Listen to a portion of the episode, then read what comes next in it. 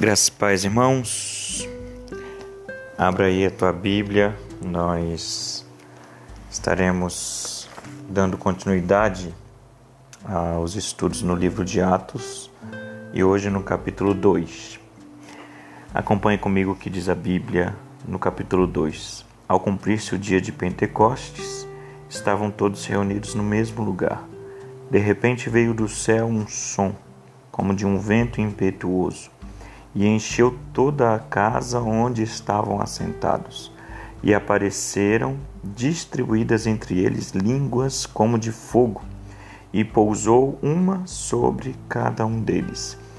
Todos ficaram cheios do Espírito Santo e passaram a falar em outras línguas, segundo o Espírito lhes concedia que falassem. Ora, estavam habitando em Jerusalém judeus, homens piedosos vindos de todas as nações debaixo do céu. Quando, pois, se fez ouvir aquela voz, afluiu a multidão que se possuiu de perplexidade, porquanto cada um os ouvia falar na sua própria língua. Estavam, pois, atônitos e se admiravam, dizendo: Vede, não são porventura galileus todos esses que aí estão falando? E como os ouvimos falar, cada um em nossa própria língua materna? Somos partos, medos, elamitas e os naturais de Mesopotâmia, Judéia, Capadócia, Ponto, Ponto e Ásia, da Frígia, da Panfilia, do Egito e das regiões da Líbia, nas imediações de Cirene e romanos que aqui residem, tanto judeus como prosélitos, cretenses e arábios, como os ouvimos falar em nossas próprias línguas as grandezas de Deus. Todos atônitos e perplexos interpelavam uns aos outros: Que quer isto dizer? Outros, porém, zombando, diziam: Eles estão embriagados.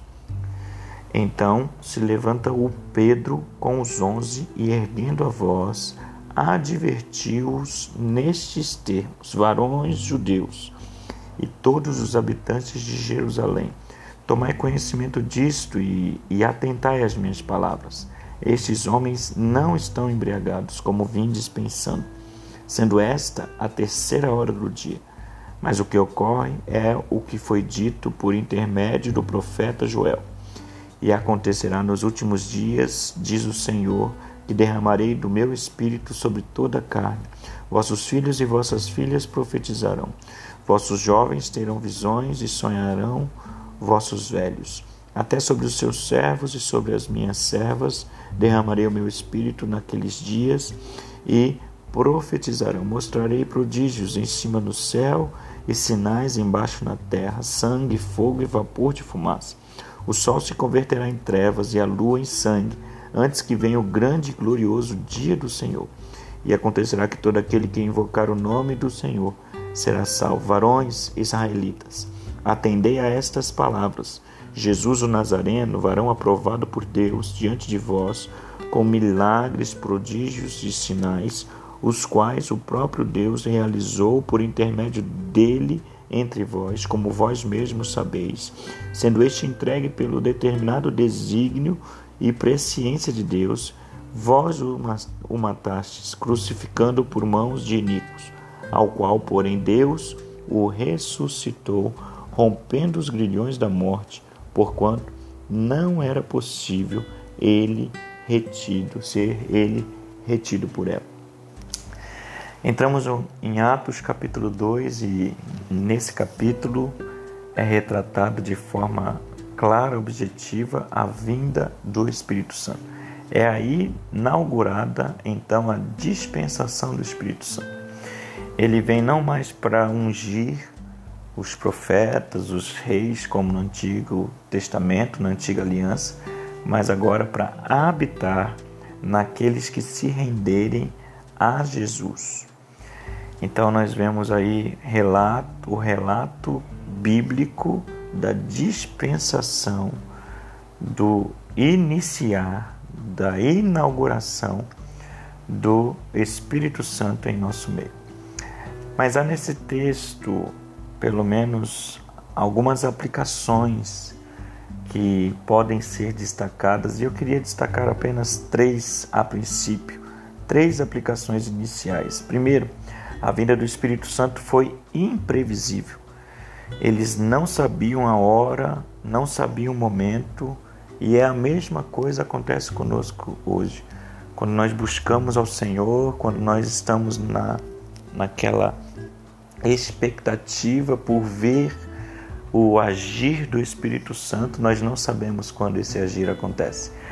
Nós devemos buscar, nós devemos clamar, nós devemos suplicar para que o, o, agir do Senhor aconteça, mas ele vai acontecer na forma imprevisível que ele sempre acontece.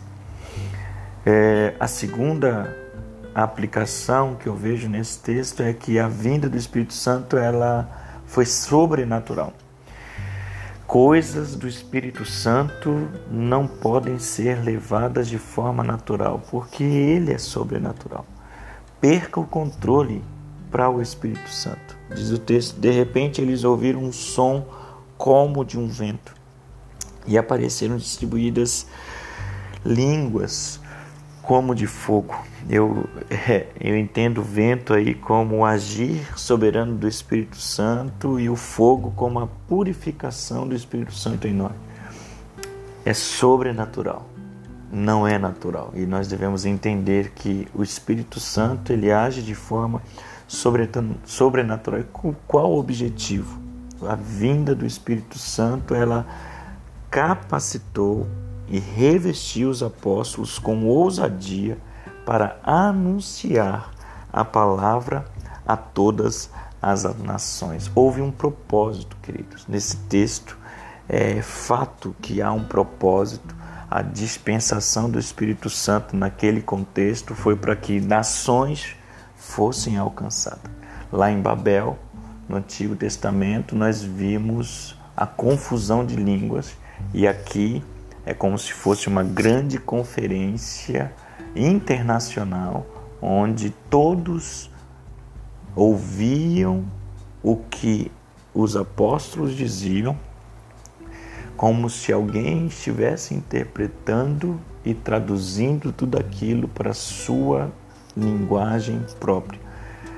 E, e, isso nós vemos como o propósito da vinda do Espírito Santo naquele tempo capacitação e revestimento dos apóstolos com ousadia para anunciar a palavra. E qual foi a mensagem então que, que Pedro começou a anunciar? Os apóstolos deram continuidade. Reino de Deus. A mensagem pregada era o evangelho do reino de Deus. Era Jesus, era Cordeiro de Deus, aquele que morreu, aquele que ressuscitou e aquele que voltaria. Então, dentro desta mensagem, nós temos cinco aspectos. Eu queria falar rapidamente sobre esses cinco aspectos que são descritos na mensagem pregada pelos apóstolos após a descida do Espírito Santo. A primeira é que é a mensagem pregada por eles era uma mensagem bíblica.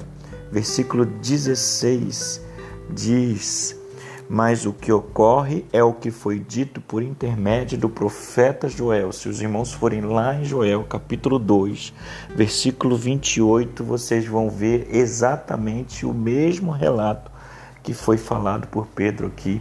E esta mensagem bíblica fez os que ouviam aquilo tudo dessem crédito a isso. A mensagem que precisa ser pregada nos dias de hoje precisa ser uma mensagem bíblica. Nós não podemos falar sobre experiências. Os apóstolos não falaram sobre eu vivi, eu senti. Não, eles aplicaram as promessas que estavam se cumprindo naquele dia, na descida do Espírito Santo, na vinda do Espírito Santo naquele momento. Então, a primeira coisa, o primeiro aspecto daquilo que era pregado era que era uma mensagem bíblica. A segunda coisa, a mensagem era cristocêntrica. Mensagem cristocêntrica. Versículo 14 diz assim: Então se levantou Pedro com os onze e, erguendo a voz, advertiu-os nestes termos: Varões judeus e todos os habitantes de Jerusalém, tomai conhecimento disto e atentai nas minhas palavras. Versículo 22. Varões israelitas, atendei a estas palavras. Jesus, o Nazareno, varão aprovado por Deus diante de vós, com milagres, prodígios e sinais, os quais o próprio Deus realizou por intermédio dele entre vós, como vós mesmos sabeis, cristocêntrica. Eles aplicaram uma mensagem cristocêntrica, não somente bíblica, mas cristocêntrica, não somente com o que os apóstolos, os profetas falaram no Antigo Testamento e que se cumpria no Novo, mas um, um evangelho que falava da vida de Jesus, da morte, da ressurreição e da volta de Jesus para buscar a sua igreja. Cristocêntrica. A terceira, terceiro aspecto da mensagem pregada na, no Pentecoste era uma mensagem que a ênfase era o Espírito Santo. É, se a gente for trazer para a questão teológica, a mensagem era uma mensagem pneumática. Lá no versículo 33, Versículo 33 diz assim: Exaltado, pois, a destra de Deus, tendo recebido do Pai a promessa do Espírito Santo, derramou isto que vedes e ouvis. A ênfase da mensagem pregada era o, a obra do Espírito Santo. A quarta hum, ênfase da mensagem que nós não podemos deixar de destacar era o arrependimento versículo 38. Depois que ah, eles ouviram as, as palavras, é, eles perguntaram a Pedro e aos demais apóstolos o que nós vamos fazer e eles respondem. Pedro responde: Arrependei-vos, cada um de vós seja batizado em nome de Jesus Cristo para a remissão dos vossos pecados e recebereis o dom do Espírito Santo arrependimento, a ênfase não pode ser perdida. É importante nós ressaltarmos que o Pentecostes foi inaugurado, mas não acabado. Não é uma obra acabada lá no Atos 2, ele foi inaugurado, ou seja, ainda hoje a mensagem de arrependimento é pregada e muitos têm se arrependido e muitos ainda se arrependerão. Como diz o versículo 39, Pois para vós outros é a promessa, para vossos filhos é para todos os que ainda e para todos os que ainda estão longe, isto é, para quantos o Senhor nosso Deus chamar. A mensagem com o aspecto de arrependimento precisa ser continuada a pregar. O Espírito Santo continua sendo derramado sobre as vidas daqueles que se rendem aos pés do Senhor. Em quinto e último aspecto, é, o texto é muito rico e a gente precisa falar tudo. É para a santificação. O aspecto da mensagem pregada pelos apóstolos é para a santificação. Versículo 40. Com muitas outras palavras deu testemunho e exortava-os, dizendo: Salvai-vos desta geração perversa. A santificação é o resultado de quem anda em Cristo. Não há justificação sem, sem santificação. E você pode me perguntar o que, que aconteceu, o que, que acontece com o Pentecostes, com a mensagem pregada nesses cinco aspectos que nós acabamos de dizer. Acontece três coisas. Primeira, versículo 41. Então, os que lhes aceitaram a palavra foram batizados. Acontece batismos pessoas que se rendem aos pés do Senhor pela mensagem, pela palavra, pelo derramar do Espírito Santo que acontece naqueles que a habitação do Espírito Santo que acontece naqueles que creem, acontece batismos. A, te, a segunda coisa que acontece é vida como igreja. Do versículo 42 até o versículo 46 nós vamos ver o que que acontece no convívio de uma igreja. Perseveravam, continuavam na doutrina, na palavra dos apóstolos, na comunhão, no partir do pão. Todos os que criam estavam juntos, tinham tudo em comum, vendiam as suas propriedades e bens, distribuíam produto entre todos, diariamente perseveravam no templo, partiam o pão de casa em casa, tomavam as suas refeições com alegria e singeleza de coração, vida como igreja. E por último, acontecia milagres e salvação. Que coisa tremenda, versículo 47, louvando a Deus e contando com a simpatia de todo o povo, e enquanto isso, acrescentava-lhes o Senhor dia a dia os que iam sendo salvos. Que Deus nos abençoe, que esta mensagem continue sendo pregada, que o Espírito Santo continue sendo derramado na vida das pessoas e ele consiga fazer morada na vida das pessoas. Essa é a mensagem, esta é a palavra que eu gostaria de deixar para os irmãos.